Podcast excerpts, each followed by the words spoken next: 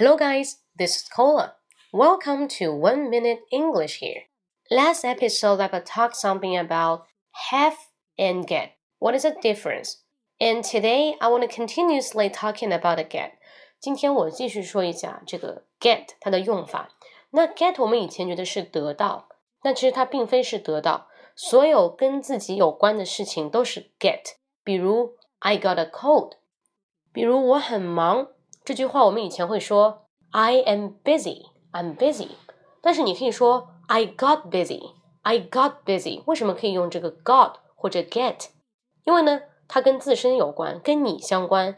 那你忙是你的事情，对不对？跟你这边产生了一个反应。So I got tired，I got busy，I got thirsty。我很累，我很渴，我很忙，它都是可以这么去用的，不单单可以加这个 am。那我们再来看一下。比如你帮我去拿一件衣服，那我们一个正常的逻辑反应是 take the coat to me。为什么是 take 呢？帮我去拿嘛。一看到拿，一听到拿，就联想到这个 take。那其实你再反过来想一想，这件衣服是我要的，那这个动作跟我之间发生了反应，那就是 get get me a coat。get 谁呢？我呀，跟我呀。记住 get 紧接的就是你 get me a coat，get me a coat。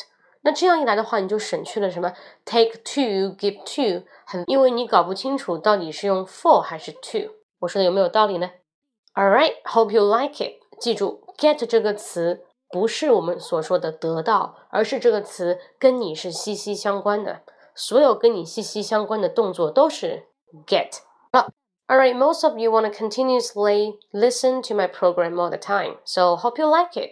If you have a time and want to check next episode. You can go to my WeChat account。